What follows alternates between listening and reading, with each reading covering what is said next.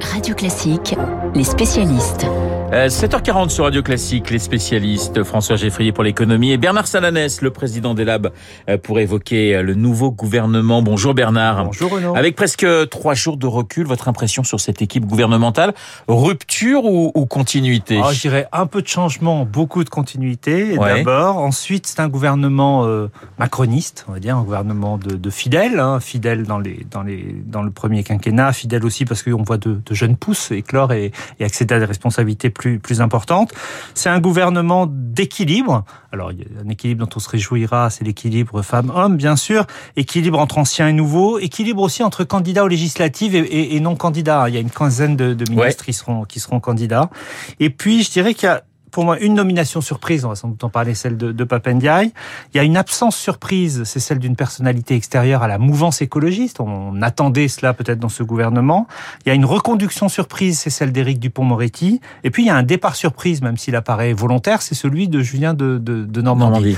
Donc c'est vrai que tout ça donne quand même le sentiment que tous ces équilibres ont été pesés euh, au trébuchet. Alors on va dire, c'est peut-être pour ça que ça a pris autant de temps. Alors on va, on va revenir dans le détail dans un instant, mais c'est vrai qu'on a le sentiment que le régalien reste à la droite en quelque sorte et que le social euh, passe ou est complètement à la gauche. Oui, effectivement, le, le bloc de droite, hein, on va dire euh, Le Maire, euh, Darmanin, renforcé maintenant par l'arrivée de Sébastien Lecornu aux à armées, la défense. reste fort. Le périmètre régalien, à l'exception d'Éric Dupont-Moretti sur la justice, est, est, occupé par des personnalités, par des personnalités de, de droite, sans doute pour rassurer cet électorat de droite qui sera décisif pour les législatives, hein, et notamment pour le second tour des législatives, pour permettre à En Marche d'asseoir et de confirmer une majorité. Et à l'inverse, effectivement, euh, l'écologie et, le social, hein, le, grand pôle écologique qui a une, vraie euh, cohérence, et puis euh, le social avec l'arrivée d'Olivier d'Olivier Dussopt, notamment au, portefeuille du, du, travail. Donc on voit bien que là aussi, cet équilibre a été a été pesé.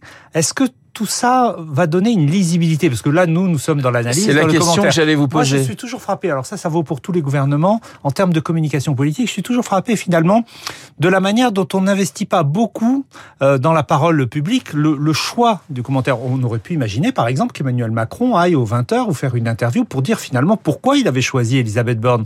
On aurait pu imaginer qu'Elisabeth Borne fasse une conférence de presse pour dire, bien voilà les feuilles de route de tel ou tel ministre. Alors vous me direz, ce sera dans les discours de politique générale. Mais c'est vrai que c'est plutôt les commentaires, les analystes ou les, les, soutiens ou les opposants qui font, le, qui font le, le commentaire et l'exégèse de ce gouvernement que ceux qui en ont décidé des équilibres. Bernard Sananès, premier conseil des ministres euh, ce matin. Première photo et j'allais dire première polémique avec Damien Abad, le ministre des Solidarités accusé de viol par deux femmes, accusation rejetée par l'intéressé. Bernard, c'est un gros, gros caillou tout de même dans la chaussure droite d'Elisabeth Borne, si je puis dire. Oui, euh, bien sûr. Alors, euh, sans évidemment préjuger de ce qui va se passer, ni des, des, des rebondissements possibles de, de, de, de, cette, de cette polémique. C'est vrai que, bien sûr, pour ce gouvernement, Elisabeth Borne a été très ferme euh, hier. Hein. On voyait qu'elle était visiblement surprise, visiblement agacée. Aucune impunité. Aucune, aucune impunité, a-t-elle dit. C'est sûr que ça met tout de suite le gouvernement sur la défensive et qu'il n'avait pas besoin de ça dans les, dans les premiers jours, dans les premiers jours de la, de la formation du gouvernement. Vous avez parlé de, de Papandiaï mmh. parmi les, les nominations surprise. On le présente comme l'anti-Blanquer et c'est un nom qui, euh, comment dirais-je, euh, clive déjà euh, la classe politique, si je puis dire. Oui, il faut dire que les oppositions, le Rassemblement national, notamment les oppositions de, de, droite ou de la droite de la droite, le Rassemblement national, mais même la droite républicaine, s'en sont pris dès vendredi soir, peut-être un peu un peu tôt, hein, à, à, à, à.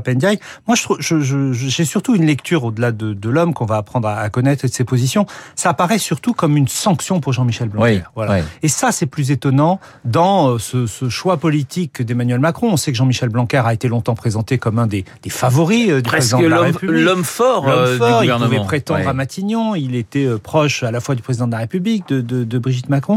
Et c'est vrai que ce choix sonne vraiment comme un désaveu. Alors là aussi, on voit bien, et il ne faut pas sous-estimer une partie électoraliste, il s'agit d'éviter que les enseignants, hein, qui ont beaucoup voté Jean-Luc Mélenchon au premier tour, mais voté Emmanuel Macron au second tour. Ils ont été de ceux qui ont été faire barrage à Marine Le Pen, effectivement éviter qu'ils aillent se mobiliser pour la gauche aux élections législatives, montrer que le dialogue avec les enseignants va pouvoir se rouvrir après des mois compliqués, notamment pendant la crise sanitaire entre Jean-Michel Blanquer et le monde enseignant. Sur l'écologie, alors on a eu dans le passé des, des personnalités, je pense à Nicolas Hulot, qui sont sortis du chapeau. Là, on a deux technos en quelque sorte, Amélie de Montchalin et Agnès Pannier-Runacher.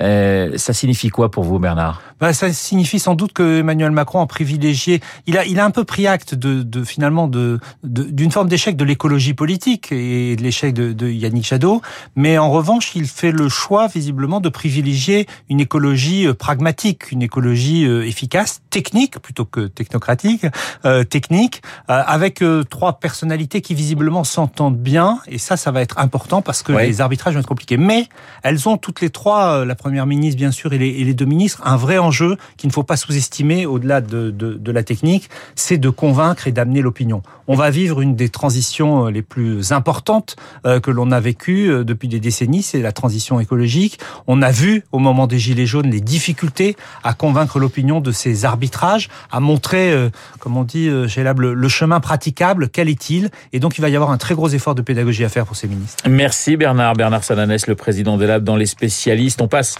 à l'économie avec vous, François Geffrier. François, les usagers des bus des tramways en Ile-de-France risquent de passer une très mauvaise journée. Oui, et ça commence à en faire pas mal. Hein, des journées qui nous rappellent le monde d'avant Covid, quand on avait vécu l'une des plus longues grèves de l'histoire contre la réforme des retraites à l'hiver 2019-2020. Aujourd'hui, c'est le troisième mouvement social en moins de quatre mois à la RATP, après une grève très suivie dans le métro et le RER en février euh, sur les salaires et une grève des conducteurs de bus déjà en mars. Alors en moyenne, sachez que 60% du trafic sera assuré, mais dans le détail, évidemment, c'est toujours plus compliqué. Par exemple, la ligne T8 des tramways n'aura même pas euh, une rame sur quatre et d'autres lignes de bus sont carrément euh, totalement à l'arrêt. Cette grève tombe comme un cadeau de bienvenue euh, façon RATP à Elisabeth Borne, qui a été présidente de cette entreprise publique de 2015 à 2017. Au passage, à l'époque, elle n'avait pas eu à faire face à des mouvements sociaux massifs. Je suis allé vérifier. Une grève des régulateurs de bus en 2015, une grève pendant l'Euro de football en 2016 qui était en France, mais rien qui n'ait marqué les mémoires des usagers. en revanche, on ne peut pas parler d'un cadeau de bienvenue pour le ministre des Transports puisqu'il n'y a pas de ministre des Transports dans ce gouvernement. Il a disparu, euh, tout comme d'ailleurs les ministres du Tourisme, des PME ou encore du numérique. Quel est le motif de cette grève euh, aujourd'hui? Alors l'ouverture à la concurrence des lignes de bus et de tramway, c'est prévu pour 2025. D'autres opérateurs que la RATP pourront alors exploiter les lignes existantes avec des appels d'offres évidemment, ce qui oblige la RATP à essayer de se montrer plus compétitive pour ne pas être plus cher par rapport aux acteurs comme Transdev euh, qui viendront voir la région Île-de-France ou les autres collectivités avec des propositions alléchantes, plus de services évidemment, moins de retard et tout ça pour moins cher. Il y a donc eu euh, des mois de négociations pour adapter les conditions de travail des 18 000 machinistes, comme on les appelle, hein, les conducteurs de bus et de tramway. Négociations qui ont échoué. La RATP proposait d'augmenter le temps de travail de 120 heures par an et d'augmenter les salaires de 2600 euros bruts par an, l'équivalent d'un quatorzième mois. Ça n'a pas été accepté. Plan B, dit euh, le DRH de, de l'entreprise. Le plan B, c'est d'ajouter 20 heures de travail seulement et du coup seulement 460 euros bruts par an. Résultat, vous ne travaillez pas beaucoup plus, mais vous n'avez pas beaucoup plus d'argent.